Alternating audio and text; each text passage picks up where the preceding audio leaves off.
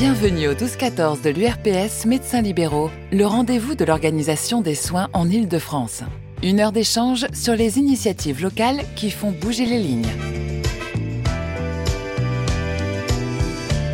Aujourd'hui, le 12-14 est consacré aux équipes de soins spécialisées ou ESS. Pour en parler, l'URPS Médecins a invité la directrice déléguée de l'assurance maladie, Marguerite Cazeneuve. Les échanges sont animés par le docteur Patrick Simon Lanneville, ophtalmologiste à Orsay dans l'Essonne et élu de l'URPS Médecins libéraux Île-de-France. Bonjour, bienvenue à ce 12-14 euh, rendez-vous des acteurs territoriaux sur l'organisation des soins. Euh, merci à, Madame Cazeneuve, directrice déléguée de l'assurance maladie, euh, d'avoir répondu à notre invitation de l'URPS Médecins Île-de-France. Au docteur Sulimovic, président de l'ESS de dermatologie, et au docteur Assayag, président de l'ESS de cardiologie, d'être nos invités. Et merci au public d'être venus nombreux. alors, on a pas mal de questions sur euh, ces équipes de soins spécialisées. Euh, je vais euh, d'abord un petit peu resituer les choses concernant l'activité et, le cadre légal hein, de ces ESS. Donc, elles, elles sont retracées dans l'article 26 du PLFSS et les modalités de financement et les missions et les organisations sont, sont retracées dans un article L1411 du Code de la santé publique et euh, le but de cette émission, c'est d'en savoir un petit peu plus, d'avoir plus d'éléments. Euh, on rappelle qu'en Ile-de-France, on a quand même euh, perdu beaucoup, beaucoup de spécialistes depuis 2010. On a une baisse de 6% de praticiens en moins. Ça fait 8800 praticiens en moins pour s'occuper des franciliens. En ce qui concerne les praticiens, ils sont de plus en plus âgés. On a 46% de praticiens de plus de 60 ans dans les spécialistes. Et on a plus de 10 millions de franciliens qui vivent dans des territoires fragiles, selon l'ARS. Donc, euh, ces équipes de soins spécialisées peuvent répondre à euh, cette euh, désertification médicale, mais on voudrait un petit peu avoir une, une approche un petit peu plus nationale et surtout de ces, des différents projets qu'on peut faire avec ces ESS. Euh, alors l'activité des, spécialistes en ville, c'est plus de 60% des soins courants, soit en cabinet de ville, soit en clinique. Euh, ils ont un rôle majeur dans les soins non programmés, dans les suivis post-hospitaliers, dans le maintien à domicile. Euh, et, donc les spécialistes jouent un rôle assez important sur, le, sur le maillage en santé. Et qu'ils soient secteur 1, secteur 2 ou secteur de Optam, on note qu'ils répondent euh, assez bien à la demande avec 40% euh, des soins pratiqués en tarif secteur 1 en Ile-de-France. Donc euh, voilà, le débat un peu est ouvert. Comment est-ce que ces ESS s'organisent et quelle est la vision de la Caisse nationale d'assurance maladie sur ces ESS Je vais laisser la parole à Madame Cazeneuve pour introduire le, sujet. Merci beaucoup pour, pour votre invitation. Alors l'assurance maladie euh, soutient fortement hein, le modèle des ESS. Elle l'a écrit dans son rapport euh, chargé produit euh, pour pour 2023 et pour 2024. Donc on a c'est effectivement un modèle dont on est assez convaincu. Alors la manière dont on peut regarder l'historique finalement de ces ESS qui sont très récentes, le schéma est, toujours un peu le même. Hein, C'est-à-dire qu'on a des c'est d'abord une initiative de professionnels de santé. ce sont des professionnels notamment en Ile-de-France, qui ont décidé de s'organiser et de, voilà, de porter des initiatives. Et puis, à un moment donné, euh, l'État, euh, euh, le politique se sont, voilà, ont été sollicités sur ces initiatives, ont remarqué l'intérêt de ces initiatives, ce qui fait que ça a été inscrit dans la loi. Donc là, on est dans une période finalement qui est une période plus expérimentale, où en fait, l'ESS existe dans la loi, les ARS ont la possibilité de les financer sur le FIR. Et c'est vrai que maintenant, et c'est ce qu'on appelle, nous, de nos voeux, et ce qu'on va essayer euh, euh, voilà, de, signer dans le cadre de la convention euh, avec les syndicats représentatifs des médecins libéraux, c'est de pouvoir définir un financement pérenne pour euh, les ESS et un modèle pérenne pour les ESS. Donc ça, euh, si vous voulez, le cadre existe. Aujourd'hui, c'est un financement FIR, mais par définition, les financements FIR, ce sont des, financements d'amorçage. Et donc l'objectif maintenant, c'est qu'on arrive à avoir un modèle qui soit totalement généralisable avec un financement qui soit ce qu'on, qu'on appelle, nous, pardon, un financement euh, sur le risque, donc directement pris en charge par l'assurance maladie. Parfait. Euh, donc, ce qui est intéressant, c'est d'avoir un petit peu aussi la, vision donc euh, des praticiens qui, se sont lancés. Donc, euh, ça existe sur le plan légal, ça, ça, existe. Sur le plan financier, on a bien compris que c'est l'ARS qui est chargé de lancer les ESS avec un budget d'amorçage. et ensuite, après négociation conventionnelle, ou même maintenant elles sont inscrites dans la loi, ces ESS seraient financées par la Caisse primaire d'assurance maladie pour leur fonctionnement. Alors maintenant, peut-être en venir un petit peu aux, missions et, euh, aux, différents objectifs qu'on fixe à ces ESS. C'est intéressant euh, de voir et d'avoir peut-être l'avis de nos deux médecins euh, qui se sont lancés, peut-être le docteur Sulimovic, sur les différentes missions. Une... Alors, nous, on a une, une, équipe de soins en dermatologie et vénérologie depuis maintenant qui fonctionne depuis à peu près trois ans. Il y a une petite période Covid donc qui a duré pendant un an où c'était un petit peu euh, mis en retrait. Et on, a, on commence à avoir une expérience assez importante, notamment en oncodermatologie, où on a un réseau de téléexpertise qui a été intégré à l'équipe de soins, et avec une réponse qui est assez euh, positive, puisqu'on a notamment pour le mélanome, un temps de prise en charge du mélanome assez rapide puisque c'est inférieur à 8 jours, et avec une structuration qui s'est articulée avec euh, les CPTS et qui s'est articulée aussi avec les médecins généralistes qui voulaient bien faire partie euh, aussi à titre individuel de ces équipes de soins. Et l'articulation se fait aussi avec euh, les hôpitaux, bien sûr, et qu'ils soient publics ou privés. Donc euh, ça, c'était le, premier versant de notre équipe de soins. On a actuellement 600 médecins généralistes qui font partie de cette équipe de soins. On a une centaine de dermatologues qui en font partie. D'une manière générale, pour nous, les équipes de soins, l'Île-de-France, c'est vrai que c'est assez particulier. Il y a beaucoup de dermatologues, mais si on le rapporte à la population, pas, tant que ça. Et euh, par contre, euh, euh, la vision plutôt en dermatologie est une vision plutôt régionale que départementale, car si on regarde certains départements, même en Ile-de-France, il y a des départements qui n'ont pas de dermatologue, et donc la structuration, pour nous, elle doit être effectivement régionale. Après, sur le mode des financements, c'est vrai qu'on a un petit peu de mal, depuis un moment, à, à, vivre sur les fonds FIR. Et vous savez très bien qu'il faut une coordinatrice et donc euh, et puis un tas, d'outils et euh, l'articulation financière par rapport aux outils qui nous sont nécessaires. Et j'aurais une question aussi sur les outils. Est-ce que vous considérez que c'est de l'articulation avec de l'existant ou est-ce qu'on doit être aussi promoteur d'outils et pour mettre en relation les personnes? Et ça me semble et tout ce qui est effectivement structuration médicale. Moi, il me semble que ces financements doivent, les outils doivent faire partie du financement. Ça, ça me semble extrêmement important. Et puis une des questions qui concerne aussi les financements dont on a évoqué, vous avez évoqué euh, l'aspect conventionnel.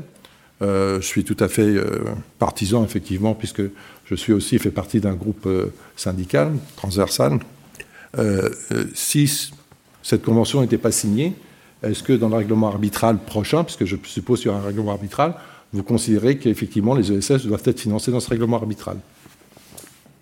Alors je réponds à, vos différentes questions, merci. Euh, alors j'ai démarré par la fin. En fait, le, règlement arbitral, il, s'applique pendant cinq ans. C'est-à-dire que là, si on n'arrive pas à se mettre d'accord, eh ben on n'arrive pas à se mettre d'accord. Et donc en fait, la discussion conventionnelle, ce que nous dit la loi, c'est qu'on a euh, l'obligation de rouvrir des négociations conventionnelles dans les deux ans qui suivent le règlement arbitral. C'est ce qu'on a fait de manière euh, assez anticipée, puisqu'on était tous convaincus qu'il fallait rouvrir vite pour trouver des, des solutions. Mais on n'a pas d'obligation, euh, on n'a pas de euh, voilà de contrainte euh, temporelle sur le fait de, signer. Et donc, si on n'arrive pas à se mettre d'accord, le règlement arbitral vaut pour 5 ans. Donc, c'est aussi une des raisons pour lesquelles on voulait s'atteler très vite à la réouverture des, négociations et pour lesquelles on a un vrai enjeu d'arriver à se mettre d'accord, y compris pour les ESS qui font partie des avancées attendues. Un avenant serait possible quand même.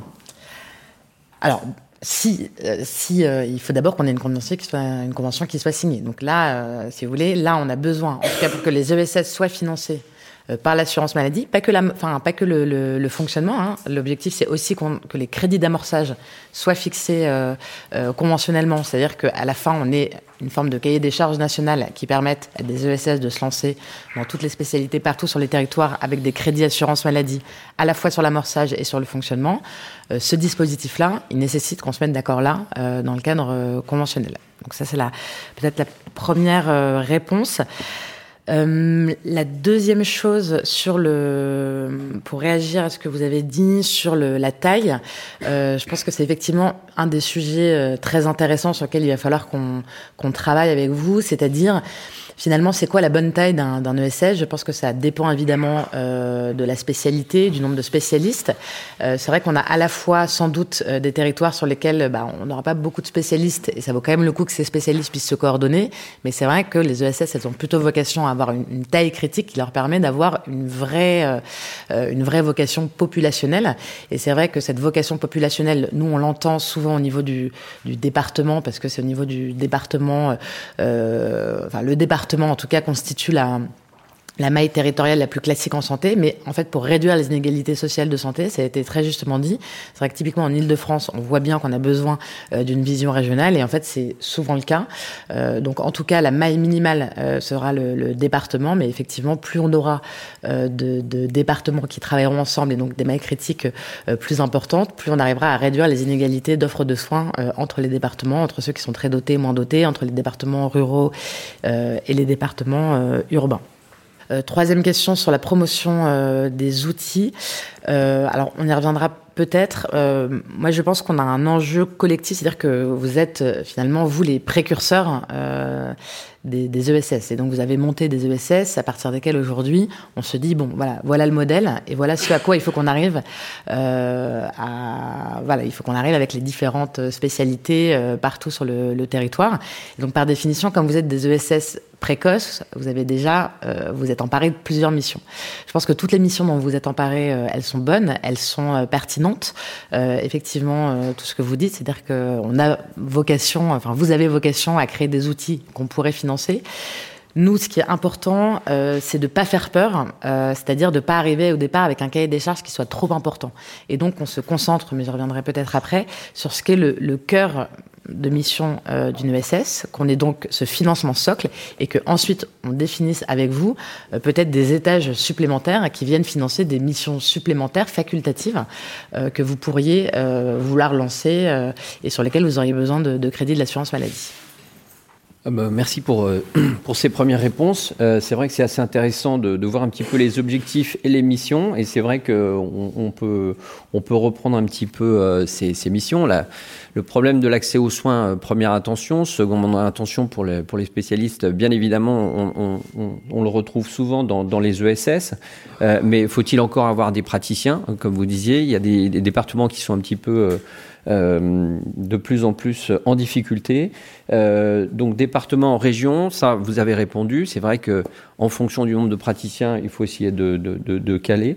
Euh, après, en fait, ce qui va être intéressant, c'est de voir un petit peu euh, comment est-ce qu'on va articuler ces ESS avec les CPTS et euh, avec les DAC.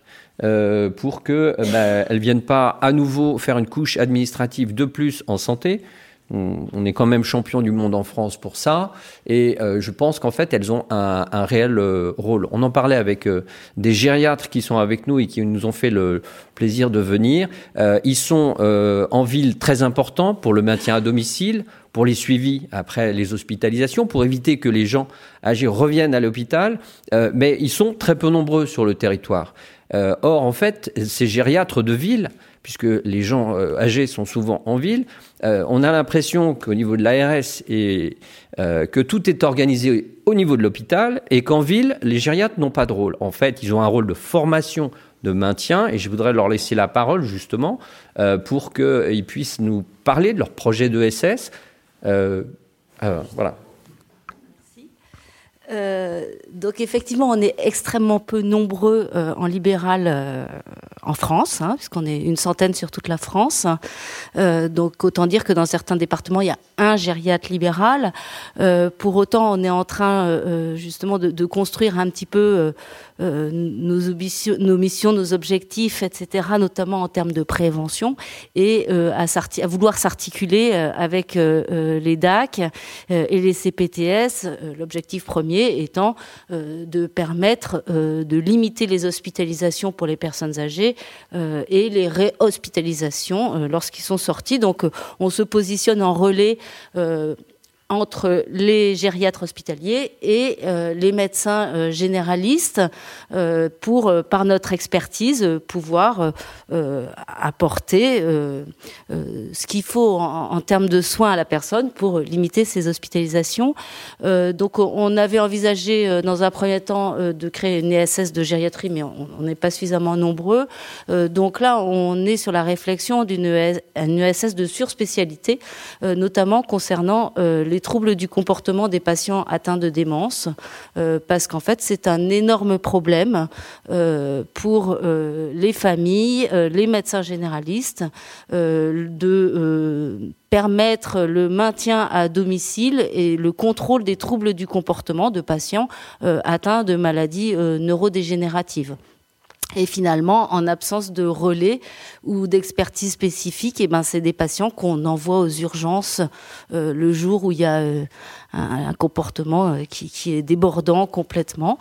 donc voilà, donc ça fait partie de quelque chose qu'on pourrait organiser à la fois, enfin un petit peu comme les dermatologues, à la fois avec des médecins généralistes, avec des médecins gériatres hospitaliers, avec des psychologues, des psychiatres. Euh, de ville, gérontopsychiatre, euh, etc. Euh, bon, ben, on, a on a proposé ça à l'ARS. La réponse avait été, bah, pour les patients qui ont des troubles du comportement, on crée des UCC, en fait. Donc, on a eu l'impression, alors peut-être on n'a pas bien exposé, Catherine a peut-être d'autres choses à rajouter. donc, Catherine Toby la binôme. Euh, oui, euh, bon, je ne sais pas si ça a été entendu ou pas, ou ça va mûrir, mais c'est vrai qu'on euh, a l'impression que la réponse sur la gériatrie est très hospitalière et hospitalo-centrée, alors que l'objectif, c'est d'éviter l'hospitalisation. Donc ça nous paraît un peu étonnant. Après, on essaie de se positionner comme l'interlocuteur de la ville et avoir porté cette vision-là. donc la limite, effectivement, est le nombre de gériatres, mais j'entendais que vous n'êtes pas fermé, parce que de toute façon, on va va pas pouvoir exister tant qu'on n'est pas plus nombreux et il n'y a pas non plus d'appel d'air. Les gériatres sont déjà pas très nombreux de base, donc on ne sera pas non plus 2000 euh, en ville, parce qu'il y en a que 2300 en France. Par contre, euh, l'imagination qu'on a de l'organisation de l'ESS gériatrique, nous, effectivement, c'est un peu comme les dermatos. C'est l'idée de faire vraiment la téléexpertise, parce que ça, on l'a déjà fait, nous, euh, quand on est hospitalière, où euh, le but, c'est de répondre à un médecin généraliste. Nous, médecins de ville, on a quand même une autre vision que si on est hospitalier. Donc c'est ça qu'on apporterait en plus par rapport à un médecin gériatre hospitalier. C'est-à-dire que quand on va parler, on va parler de la même chose, on va parler de la même façon de prendre en charge le patient dans un cabinet, avec les, quels moyens il a, comment il peut prescrire, comment il peut suivre son patient à domicile. Ça, malgré tout, les gériatres, ils sont très bons, euh, peut-être au sein de toutes les spécialités pour euh, connaître le domicile, mais malgré tout, ils ne sont pas à domicile. Donc, euh, c'est ça la grosse différence. Donc, nous, c'est vraiment avoir un, un, langage commun et on imagine le généraliste qui est très embêté avec son patient qui est agité, il veut pas l'envoyer à l'hôpital parce qu'il sait, bon, voilà, je vais pas redécrire tout ce qui va se passer pour le patient à l'hôpital, et il a besoin d'un avis. Donc, nous, on fait une télé-expertise, on essaie d'avancer avec lui sur un traitement médicamenteux, non médicamenteux, l'orienter, le lien avec les DAC, le lien avec tous les, les acteurs de la CPTS locale et derrière pouvoir ben, refroidir la situation. Si c'est pas possible ou si ça ne suffit pas de complètement refroidir, c'est être en lien avec le milieu hospitalier, comme le font très bien les dermatos, savoir bien orienter, bien tisser le, territoire sur le plan des UCC, qui est donc les unités cognitivo-comportementales, euh, pour ceux qui connaissent pas, où on gère les troubles du comportement, mais c'est des toutes petites unités qui vont quand même du mal à fonctionner. Voilà, on a beau dire, nous on est sur le terrain et on sait qu'elles ont du mal à fonctionner. Donc si on peut désengorger euh, en amont et en aval aussi. Ça va servir à nos collègues hospitaliers. Et donc, euh, pour bien travailler, il faut des gériatres, il faut des psychiatres spécialisés, euh, voilà, mais qui sont aussi en ville, et il y en a. Il faut des psychologues pour le suivi, le soutien aussi des aidants. Il faut des infirmiers euh, formés à la gériatrie, éventuellement des IPA. Donc on voit qu'on est voilà euh, pluridisciplinaire euh, et, et je pense qu'avec quelques, on n'a pas besoin d'être nombreux pour répondre au téléphone. Et on ne propose pas après de les voir, nous, parce qu'on n'est pas sur tout le territoire. Et donc notre réponse, elle sera dater l'expertise et après une orientation correcte pour les UCC. Voilà, on va pas monopoliser la parole.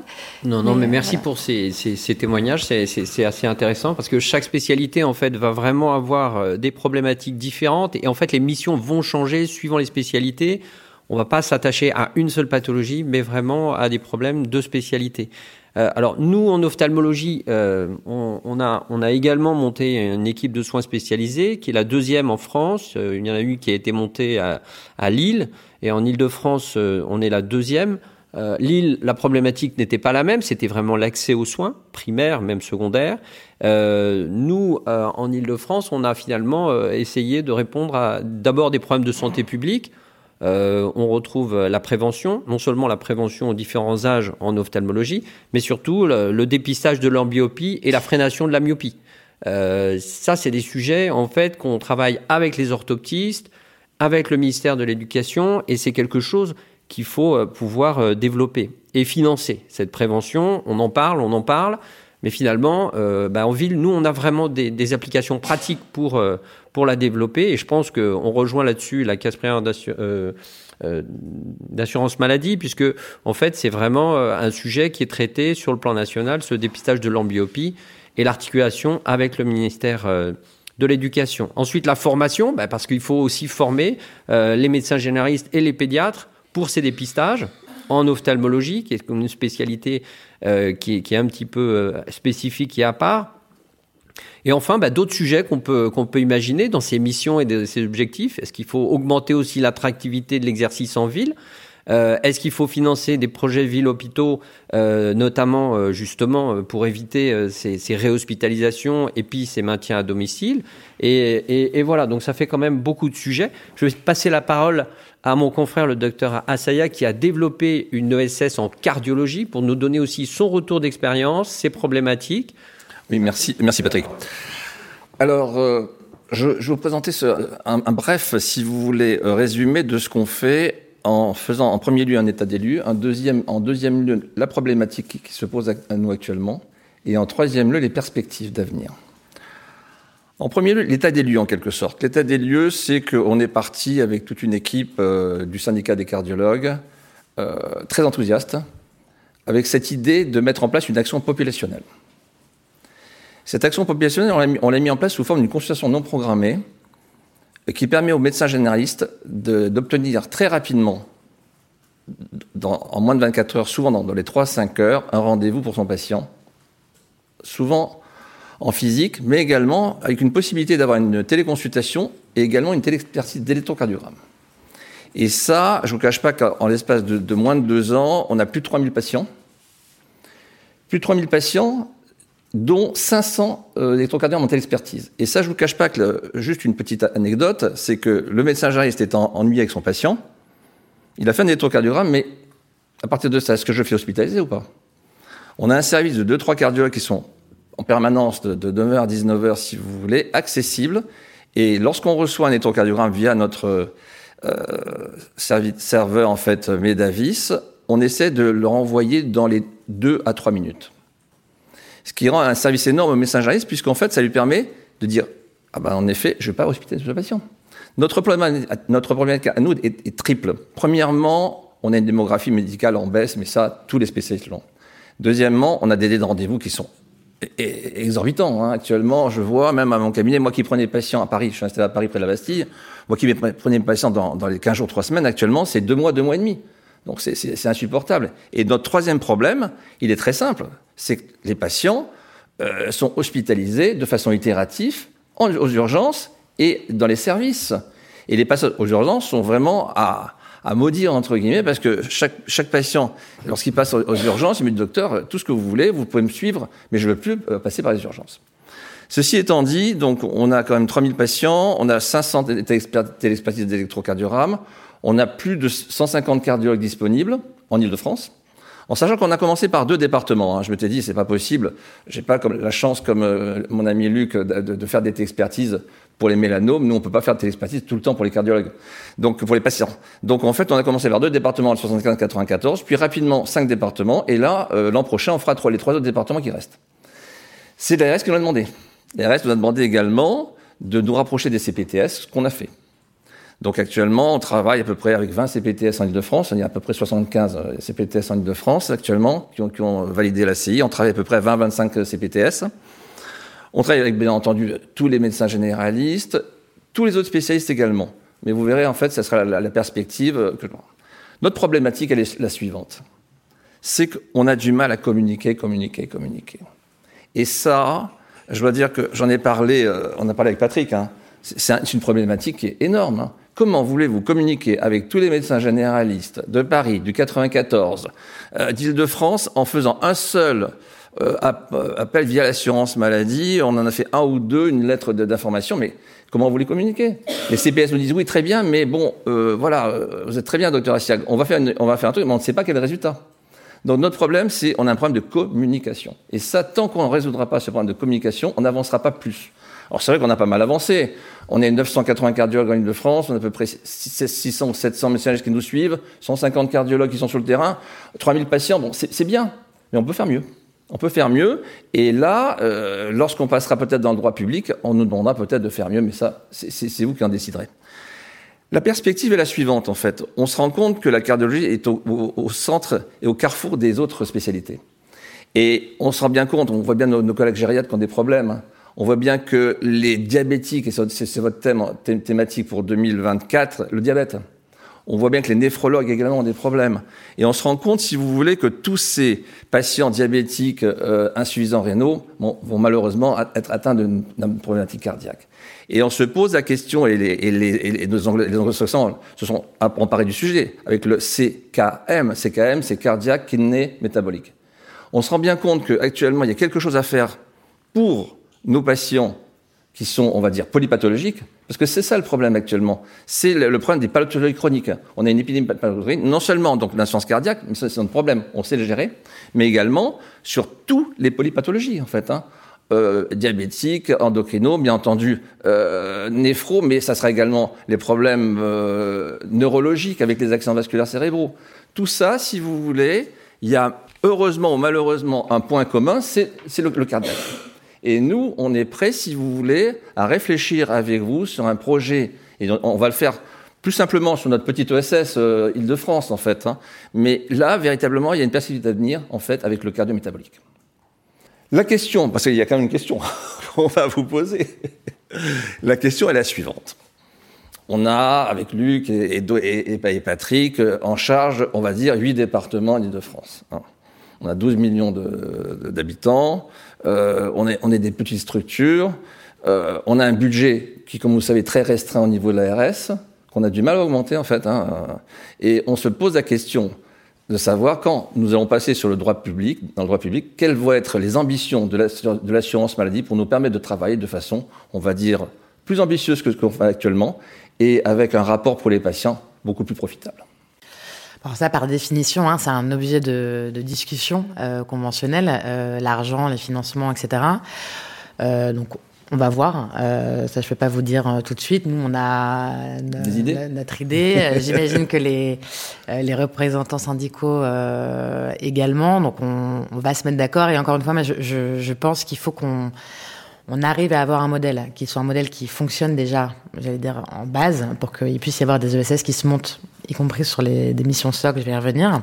Euh, et puis, il faut peut-être qu'on travaille euh, d'ores et déjà sur le fait d'avoir, pour les ESS qui sont avancés, qui ont déjà des projets, euh, qui sont voilà en exercice depuis plusieurs années, d'avoir éventuellement des, financements complémentaires, qu'il puisse y avoir aussi des réponses à des appels à projets. Donc, je suis pas si on arrive à signer cette, cette convention, je ne suis pas inquiète sur le fait que le passage en droit commun des ESS, le financement sur le risque et l'appui massif de l'assurance maladie fait que ça va décoller et que vous aurez les moyens financiers. Donc là-dessus, je suis, je suis assez confiante. Après, peut-être, est-ce que vous me permettez de réagir aux, peut-être aux interventions précédentes?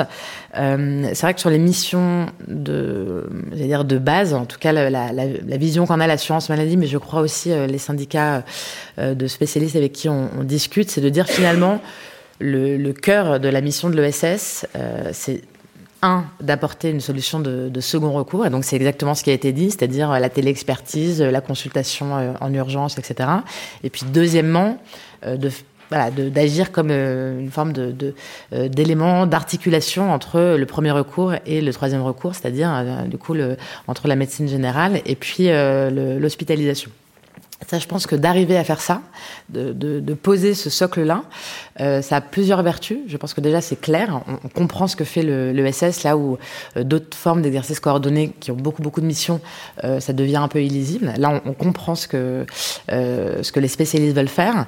Le deuxième avantage, euh, c'est que je pense que c'est compréhensible aussi pour la médecine générale. Je pense qu'un un, un médecin généraliste aujourd'hui, une des raisons de son épuisement, c'est qu'il passe des heures et des heures et des heures et des heures à chercher des rendez-vous euh, de spécialistes pour ses patients et que ça participe de son épuisement. Et donc le jour où il a une solution organisée sur un territoire qui lui permet d'avoir euh, bah voilà, une équipe de soins spécialisés qui répond soit par de la téléexpertise, soit par une euh, consultation d'urgence, soit par un conseil, etc. Euh, je pense qu'il y a une, une, vraie valeur ajoutée pour le médecin. Et puis, évidemment, pour les patients, puisque pour les patients, ça permet d'avoir une structuration euh, des soins, de limiter les hospitalisations, d'avoir moins de pertes de chance, etc. Donc ça, pour moi, c'est le, dire, le, cœur du réacteur. Après, vous avez cité, et donc peut-être pour répondre euh, sur l'ESS de, gériatrie, pour moi, la, gériatrie libérale, vous êtes vraiment l'exemple de ce qu'est euh, de, la, la, de la médecine spécialisée libérale de second recours, puisque effectivement, vous êtes très peu, et donc c'est spécifiquement votre mission que d'appuyer euh, les médecins généralistes qui euh, euh, sont face à des patients euh, voilà, dépendants, qui présentent un certain nombre de, difficultés. Donc moi, je n'ai pas de doute sur le fait que votre SS, dont j'ai lu le, projet, elle est impertinente et deux, qu'elle sera financée.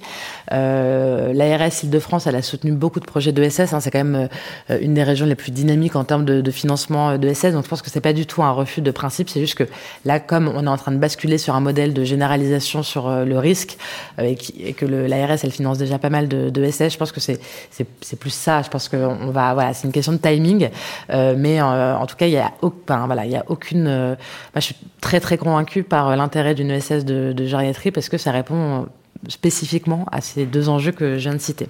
Ensuite, il y a d'autres enjeux, vous les avez euh, rappelés, la formation, c'est extrêmement intéressant, la santé publique, vous l'avez dit notamment en ophtalmologie. Il y a d'autres missions qui peuvent être aussi euh, imaginées, euh, la recherche, euh, la diffusion de bonnes pratiques. Donc, on, on, finalement, c'est un outil ensuite derrière dont on peut se dire qu'il est, voilà, qui peut se, se, démultiplier, en tout cas, voilà, répandre une pratique de manière, voilà, sans limite, en fait, de, de, de, de mission a priori. Je pense qu'il y a une, un socle qu'il faut qu'on qu puisse bien raconter. Je pense que ça fait aussi partie, ça répond aussi à l'enjeu de communication dont vous parliez.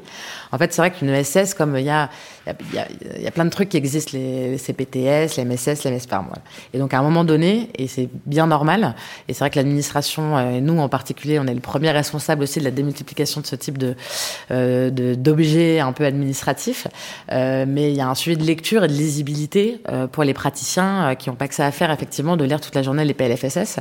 Euh, et donc le fait de pouvoir expliquer très simplement ce qu'est une ESS, je pense que ça fait partie aussi de la solution de communication. Donc le fait de passer en droit commun, il y aura aussi l'appui de l'assurance maladie pour rendre ça beaucoup plus euh, visible. Mais le fait d'avoir une définition très simple et donc une mission socle, euh, je pense que c'est ça aussi qui va nous permettre d'avoir une vraie adhésion euh, à la fois des praticiens, du secteur hospitalier et puis de, et puis j'allais dire de l'ensemble de, de l'écosystème. Euh, et puis je réponds sur le cardio-métabolique pour vous dire qu'on est évidemment très très aligné. Donc euh, notre prochain chargé produit sera là-dessus. Ah bon? Voilà. donc vous, vous...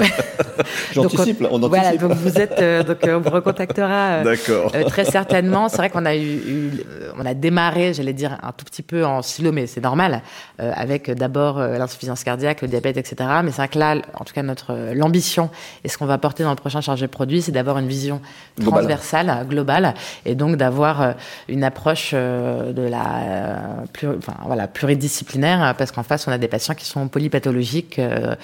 donc voilà, donc on, aura l'occasion d'en reparler très prochainement. Merci pour euh, tous ces, retours. Euh, c'est vrai que essayer d'expliquer ce que c'est qu'une ESS, euh, c'est toujours un petit peu particulier. Alors la crainte quand même de beaucoup de libéraux, c'est de voir qu'on finance de plus en plus, de plus en plus la coordination et de, de moins en moins le soin en lui-même. Donc c'est pour ça qu'il faut souligner que les ESS sont peut-être aussi une perspective pour pouvoir financer des choses euh, que, qui n'étaient pas financés jusqu'à maintenant dans notre façon d'exercer, notamment la prévention. Euh, là, il y, a, y, a, un réel temps passé du libéral à faire de la prévention qui n'est pas financé, et peut-être que ces ESS peuvent y répondre. Euh, il y a comme ça des missions. Après, nous, on, pense, en, notamment dans l'ESS d'ophtalmologie, qu'il y a également une participation des confrères pour essayer de prévenir la fraude de, la, CPM, qui est un réel problème en Ile-de-France. Euh, où on a quand même eu euh, des euh, centres, je les appellerais des centres pirates, qui ont eu des attitudes plus que négatives sur notre spécialité. Et on est en direct, en communication avec la, CPM sur ces sujets-là de fraude. Et, je pense que ça, c'est une, une, réelle utilité. ça a un impact direct. Et je pense que les confrères de l'ESS d'ophtalmologie participent pour dénoncer cette fraude. Et je pense qu'il faut le faire parce que c'est un bien précieux, cette CPM. On y tient tous. Et, euh, et donc voilà. Donc euh, les missions sont variées. C'est vrai qu'il faut essayer de simplifier, il faut essayer d'expliquer. Et maintenant, je vous propose de, de, laisser la parole à la salle, parce que notamment, ah ben voilà, donc un médecin généraliste, le docteur Jean-Paul Hamon, qui va nous donner aussi son point de vue sur les équipes de soins spécialisées. je lui laisse la parole je suis venu pour ça. Bonjour, Jean-Paul Labon, médecin généraliste. Euh, oui, l'équipe de soins spécialisée doit assurer, doit avoir les moyens d'assurer la coordination et la continuité des soins. Êtes-vous prête à revaloriser la téléexpertise plutôt que de laisser les télécabines euh, s'installer dans les pharmacies et dans toutes les gares? Euh, je me souviens d'un échange euh, d'il y a quelques mois euh, où vous disiez que vous vous en occupiez et j'étais un peu surpris de voir que une autre boîte que Medadom euh, a installé dans les gares. Donc c'est peut-être une bonne nouvelle pour les gens qui ont du retard de train. Je ne sais pas si c'est une bonne nouvelle pour la santé. Êtes-vous prêt à valoriser les équipes de soins primaires et instaurer euh, une, une IDE, un kiné, un pharmacien référent sur le modèle du médecin traitant?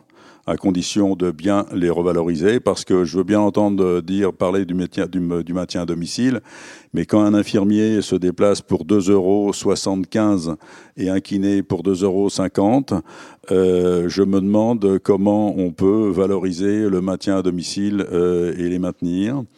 Euh, il faut également valoriser la communication entre cette équipe de soins primaires et les équipes de soins spécialisées.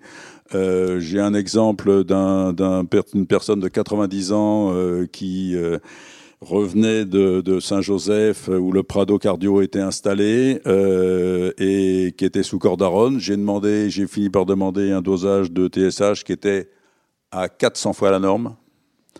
Euh, et donc euh, j'ai appelé euh, mon correspondant cardiologue et on lui a dit qu'on allait augmenter progressivement la lévothyrox sa petite dose. Là maintenant on est content parce qu'il est à 40 fois la norme. Ça fait 4 mois que ça dure. Il est toujours chez lui. L'infirmier passe, la le pèse, lui prend l'attention. Je suis constamment prévenu de, son poids, etc il s'améliore, il est chez lui. Et, et franchement, euh, quand j'entends nos gériatres parler du maintien à domicile, je pense qu'il faut s'appuyer sur les infirmiers et sur les kinés euh, et sur les généralistes parce que je peux vous dire que c'est comme ça qu'on évitera les hospitalisations et qu'on les raccourcira. Les moyens, je pense que vous les avez si ce que j'ai appris euh, au compte de la santé, on a l'État a fait carrément du détournement de fonds de la CADES en piquant 8 milliards dans la CADES pour financer les, les, les, les investissements investissement hospitalier. Je pense que si l'État continuait sur le même modèle euh, pour financer la médecine de ville et le maintien à domicile, je pense que tout le monde y gagnerait. Voilà. Merci. Une autre intervention? Donc, Marie-Laure Albi, médecin généraliste dans le 14e, bah, je vous remercie d'avoir organisé cette séance parce que j'ai découvert des choses que je connaissais un peu parce que tu m'en avais parlé sur la cardiologie. Je pense que c'est des objets très intéressants. ma question, c'est le territoire et l'articulation avec le reste. Je pense que le 14e arrondissement, le sud de Paris, n'a rien à voir avec le, le sud Seine-et-Marne. C'est-à-dire que si tu parles de cardiologie, on a récemment réuni tous les services de cardio du sud de Paris euh, dans nos trois CPTS et on est en train de construire des parcours insuffisance cardiaque et c'est clair qu'on voit comment ton ESS peut s'articuler sur ces parcours-là. Mais ça n'a absolument rien à voir avec euh, le désert dermatologique d'un certain nombre de... Même Paris, ça commence à devenir soit ils sont trop chers, soit ils sont... Voilà. Donc euh, je pense que c'est des objets qui sont assez différents, très intéressants, mais qui nécessitent peut-être qu'on travaille tous ensemble, puisque nous, on a une mission avec nos CPTS d'organiser les soins sur nos territoires, qui ne sont pas forcément les territoires des ESS, mais évidemment que le travail sera différent d'un endroit à l'autre. Et si on parle de la gériatrie, c'est pareil. La gériatrie, on a, la gériatrie, on a un, quand même une politique euh, d'équipe mobile, même s'ils ont été très hospitalo-centrés pendant des années, ça change.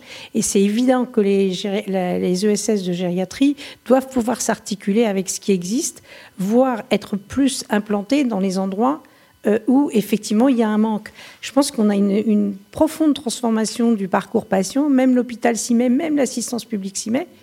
Hein. et ça veut, dire, ça veut dire que ces ESS viennent compléter ou s'articuler avec. Et la dernière question, elle est pour la dermatologie.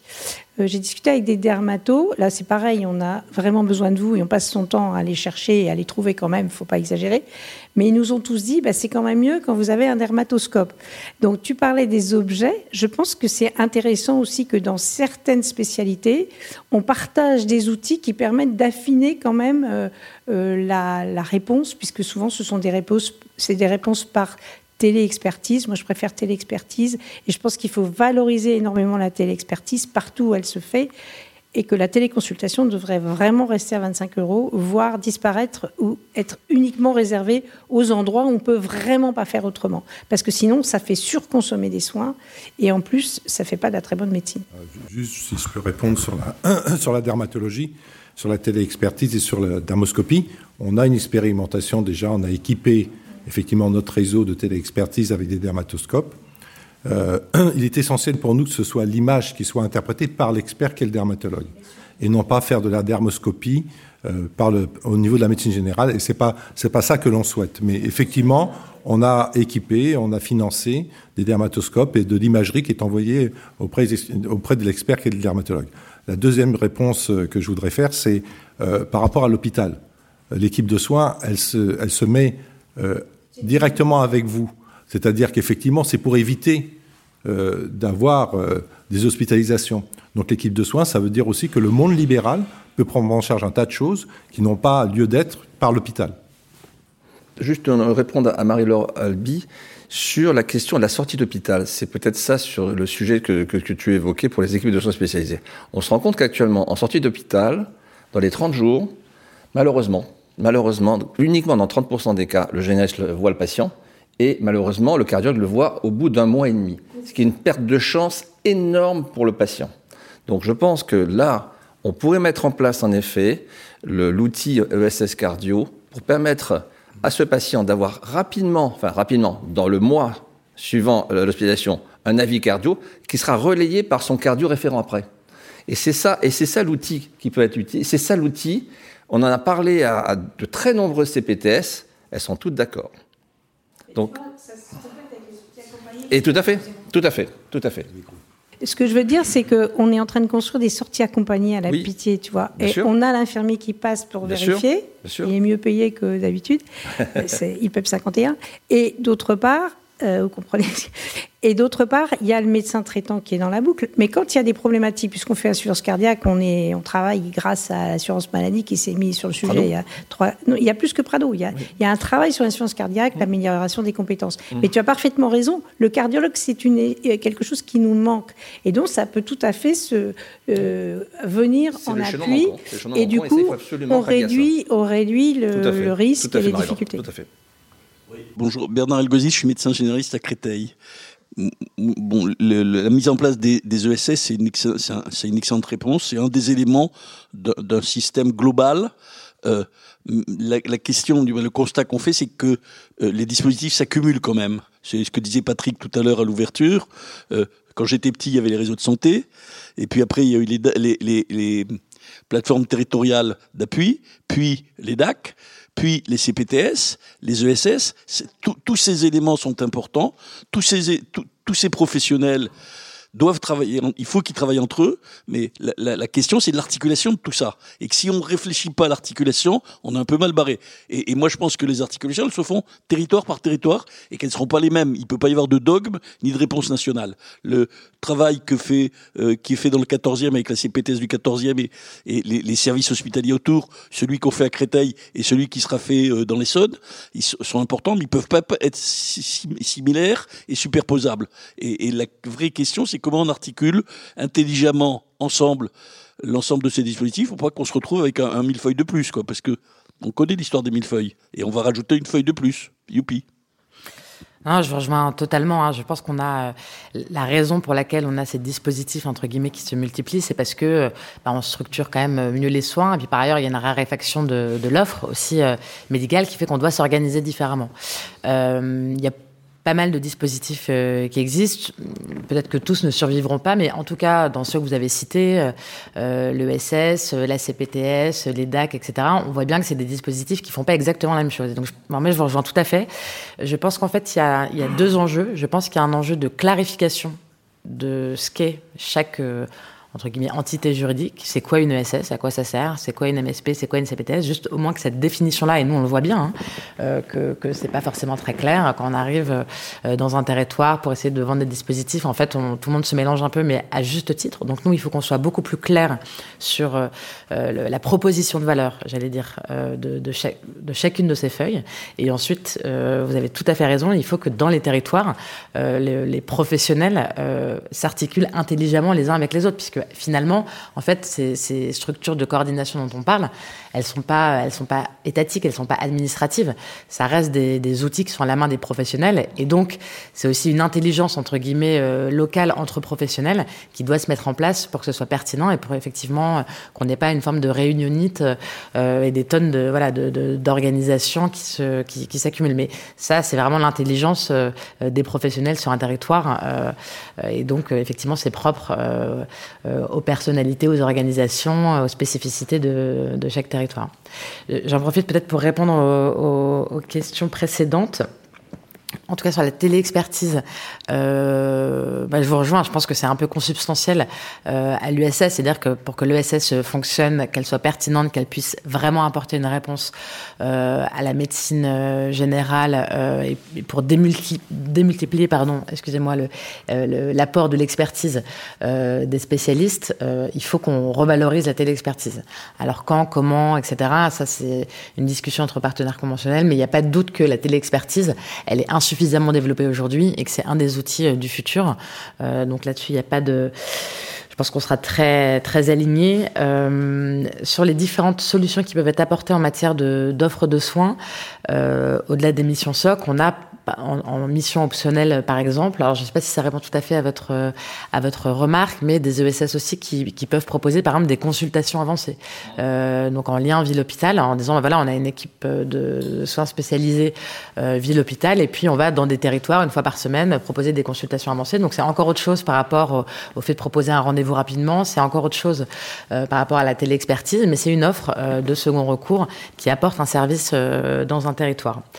Euh, et après, euh, enfin voilà, vous savez que l'assurance maladie, elle s'est exprimée euh, récemment sur les infirmiers référents. Donc, on est tout ça, on vous rejoint tout à fait, y compris, enfin voilà, notre position sur le cadre de la téléconsultation est connue. Après, voilà, on n'est pas les seuls à décider. Pardon, bonjour, je suis euh, docteur Briol, présidente URPS médecin. Euh, les, la petite question technique ce que vous entendez par consultation avancée, euh, c'est bien ce que font les ESS finalement en, se déplaçant de leur cabinet ou, euh, ou, ou, en, en, déplaçant le patient vers leur cabinet pour euh, un motif X, ou c'est euh, l'hôpital qui sort de l'hôpital pour changer de ville et faire une consultation. C'est quoi une consultation avancée pour vous? La consultation avancée, alors ce qu'on appelle nous consultation avancée, mais c'est peut-être pas le bon terme, c'est un médecin euh, qui se déplace euh, vers un territoire moins doté, voilà, de manière ponctuelle ou alors de manière régulière, mais une fois par semaine ou une fois par mois, etc. Mais en tout cas, qui organise une offre de proximité dans les territoires où l'offre de spécialité médecin libéral ou hospitalier dans ces conditions? Ça peut être les deux? Ça peut être les deux. Et alors là, pour le coup, nous, ce qui nous intéresse, assurance, entre guillemets, assurance maladie, évidemment, c'est les, les médecins libéraux puisque c'est avec eux qu'on mais c'est vrai que là où on a vu que ça fonctionnait, euh, ça fonctionne souvent en fait en lien euh, ville-hôpital avec des, équipes de spécialistes qui s'organisent parce que finalement les locaux euh, où on peut faire des consultations avancées, ça peut être des hôpitaux de proximité, etc. Donc de toute façon, le fait à un moment donné qu'il y ait des, des liens entre les, spécialistes de ville et les spécialistes hospitaliers, surtout dans les territoires entre guillemets reculés et sous-dotés, ça, fait sens. Et c'est prévu je, je me souviens pas parce que j'ai plus le programme par cœur, mais que ce soit euh, euh, proposé dans les négociations conventionnelles une tarification spécialisée pour ces médecins-là qui vont prendre la peine de, de modifier leur emploi du temps et faire des consultations dans des régions où ils sont pas ou dans des secteurs où ils sont pas alors ça faisait partie des propositions euh, de, du texte euh, qui avait euh, qui n'a pas été signé du texte de février. donc je pense que ce sujet va revenir. Non parce que c'était dans le, contrat global d'engagement territorial, non, non non, non non Il y avait un financement qui était prévu. Spécifiquement. Il y avait un, voilà, il y avait un financement spécifique pour les consultations avancées.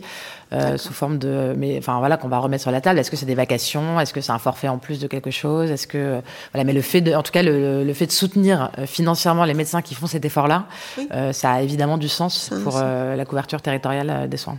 Ok, merci. Si je peux revenir juste sur les sur les missions des consultations avancées, pour moi, la, la, la mission de l'hôpital en consultation avancée n'est pas la même que le que le que l'expert libéral. Euh, c'est pas du tout la même spécificité. Euh, l'hôpital a une mission d'expertise euh, particulière qui n'est pas, à mon sens, tout à fait la même que la mission d'expertise du spécialiste de ville. Bah, Donc les consultations avancées, c'est pas tout à fait la même chose. Bah, non, en tout cas pas en dermatologie. C'est pas la même, c'est pas la même chose. C'est pas la même chose. Non, c'est pas la même chose. Mais je pense qu'il y avait déjà une majoration, Madame Cazeneuve, de 25% je pense, qui avait été initiée préalablement euh, la majoration de 25% de la, de, la, cotation en fait que fait le, spécialiste quand hein, c'était c'était ça, c'est aux alentours de 25%. Ouais, il y avait aussi une proposition de, de, de forfait, en tout cas le fait de pouvoir rémunérer cette mission, mais ça revient un peu sur ce que vous disiez tout à l'heure, c'est-à-dire que je, je, par ailleurs ce qu'on va, euh, enfin ce qu'on essaie de construire dans le cadre conventionnel, donc qui a redémarré, c'est de se dire finalement dans les comment dire dans la rémunération euh, des médecins libéraux, en fait il y a principalement de l'activité, mais il y a aussi euh, de la rémunération entre guillemets sur objectif euh, forfaitaire, euh, voilà. Et puis il y a une troisième catégorie qui existe à l'hôpital, qui est très bien identifiée à l'hôpital, c'est le financement des missions, parce que vous avez des mairies, des migac, etc. Et donc en fait, au-delà de l'activité, au-delà de des, dotations populationnelles des dotations sur objectif, vous avez du financement aux missions pour la recherche, pour plein de choses. Et en fait, c'est vrai que ces, missions-là, euh, en libéral, euh, elles sont assez peu reconnues. Et donc, certaines sont financées, euh, par exemple, euh, l'IVG, euh, euh, les vacations pour faire de la vaccination, etc. Mais assez peu en réalité. Et donc la question d'arriver, de, de, d'identifier euh, les différentes missions que font en plus, j'allais dire, de leur activité classique, euh, les, euh, les médecins libéraux, je, pense que c'est quelque chose d'intéressant. La rémunération derrière, elle n'est pas nécessairement conventionnelle, parce que c'est souvent des missions avec qui sont qui font l'objet d'un arrêté signé du, du, ministre. Mais en tout cas, je pense qu'on a un travail nous à faire avec les libéraux sur l'identification de ces missions qui sont mal identifiés aujourd'hui et de voir comment, j'allais dire par parallélisme des formes par rapport au secteur hospitalier, on peut aussi euh, financer euh, ces missions euh, qui existent en ville. Merci beaucoup pour toutes ces précisions. Encore la parole à la salle. Donc Yvan Tourjanski, président de l'URPS Kiné Île-de-France, euh, aussi euh, membre d'une CPTS euh, à Meudon, et aussi, comme Marie-Laure Albi et d'autres, membre du grade d'Île-de-France, donc Cézanne, et je veux rejoindre ce qui a été dit sur la communication. C'est-à-dire qu'aujourd'hui, quand vous êtes au niveau de la CPTS, on vous dit qu'il faut communiquer avec les autres. le DAC, c'est WhatsApp. Euh, euh, je veux dire, on a tous des moyens de communication qui sont un peu perdus. L'ESS euh, a son propre modèle de communication. Et donc, la question aujourd'hui, c'est, euh, on a mis en place un outil de coordination qui va remplacer Terry Santé qui s'appelle Santélien. Est-ce qu'il va falloir utiliser Santélien? Est-ce qu'il faut utiliser le ROR? Est-ce qu'il faut, enfin, utiliser mon espace santé? Est-ce que nos logiciels seront Ségur euh, compatibles et quand? Enfin, voilà, c'est-à-dire que quand on est sur le terrain, on a envie de communiquer avec les autres. Et quand euh, une CPTS me dit, ben moi j'ai utilisé Plexus, euh, j'ai utilisé Pandalab, j'ai utilisé etc. Et est-ce que je suis communicant avec l'hôpital? Ben non, parce que la PHP c'est Ortiz. Voilà, c'est-à-dire que on a un millefeuille, comme vous l'avez dit, sur les territoires. Et aujourd'hui, euh, les libéraux sont principalement occupés à soigner les gens. Et s'il n'y a pas un système de communication qui va nous permettre, et je rejoins ce qui a été dit sur les équipes de soins primaires, les CPTS, les équipes de tout le monde y trouvera un intérêt. Mais comment on fait pour faire euh, en Ile-de-France 12 millions de, dirais, de personnes à soigner et euh, plus de 60 000 libéraux, plus les autres? Voilà. Donc, euh, quelle est votre piste à l'assurance maladie pour nous aider? Parce que vous êtes notre interlocuteur privilégié et c'est avec les libéraux qu'on a, je dirais, des liens.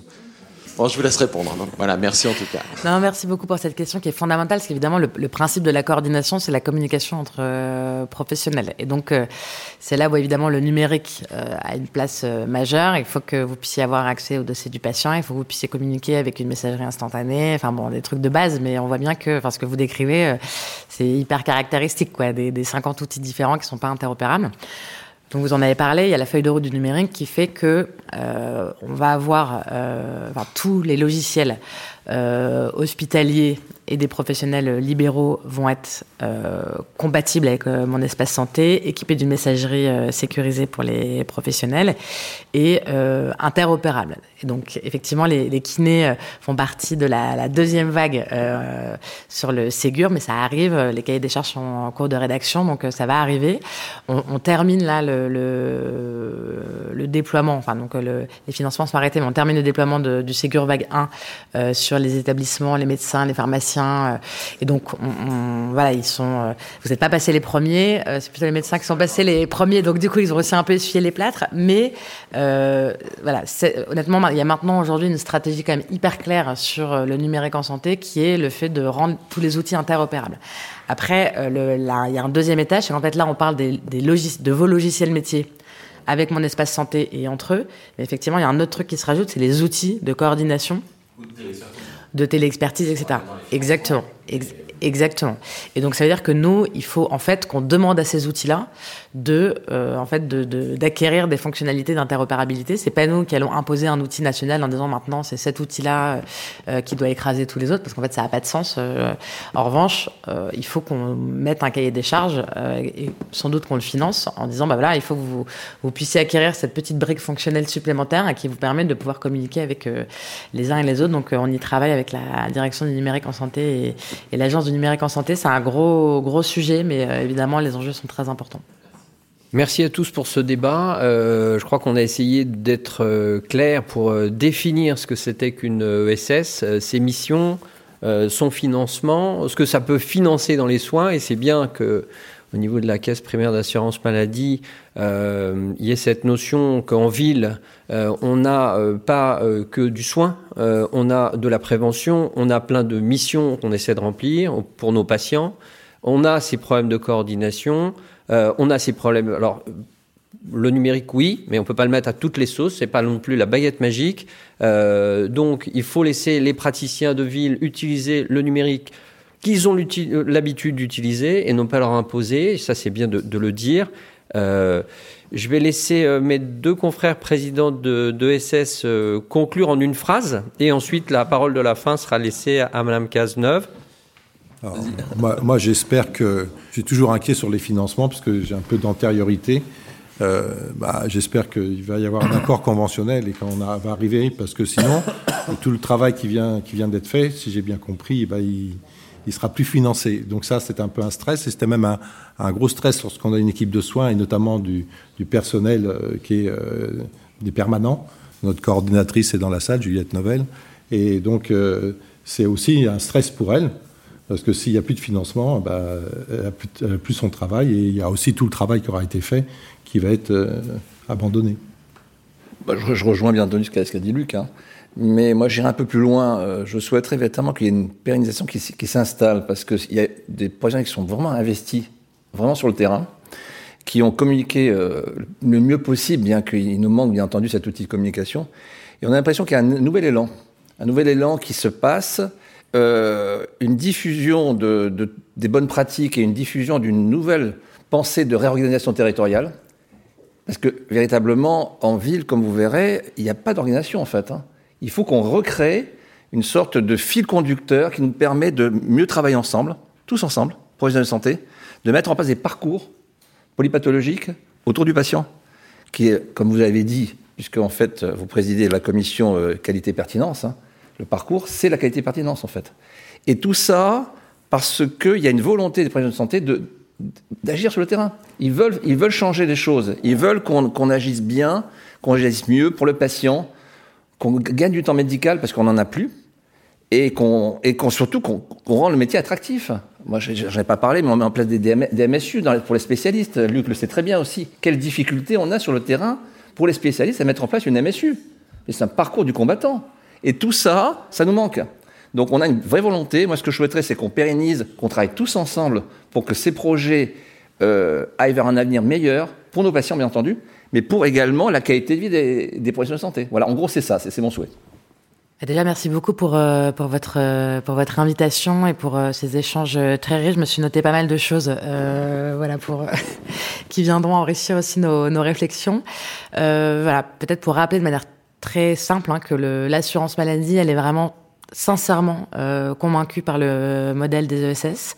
Euh, voilà, pour l'assurance maladie, il n'y a pas de doute que euh, c'est un modèle dont on a besoin tout de suite pour euh, répondre euh, à la problématique euh, du second recours, pour euh, répondre euh, aux patients, pour euh, répondre aux hospitalisations évitables, pour répondre à l'épuisement des médecins généralistes, etc. Donc on y croit vraiment, on est prêt à investir dans ce modèle-là. Après, le, voilà, je, je, tout ça repose sur une relation conventionnelle entre l'assurance maladie et les libéraux, c'est comme ça, et tant mieux, puisque ça nous permet de co-construire des solutions.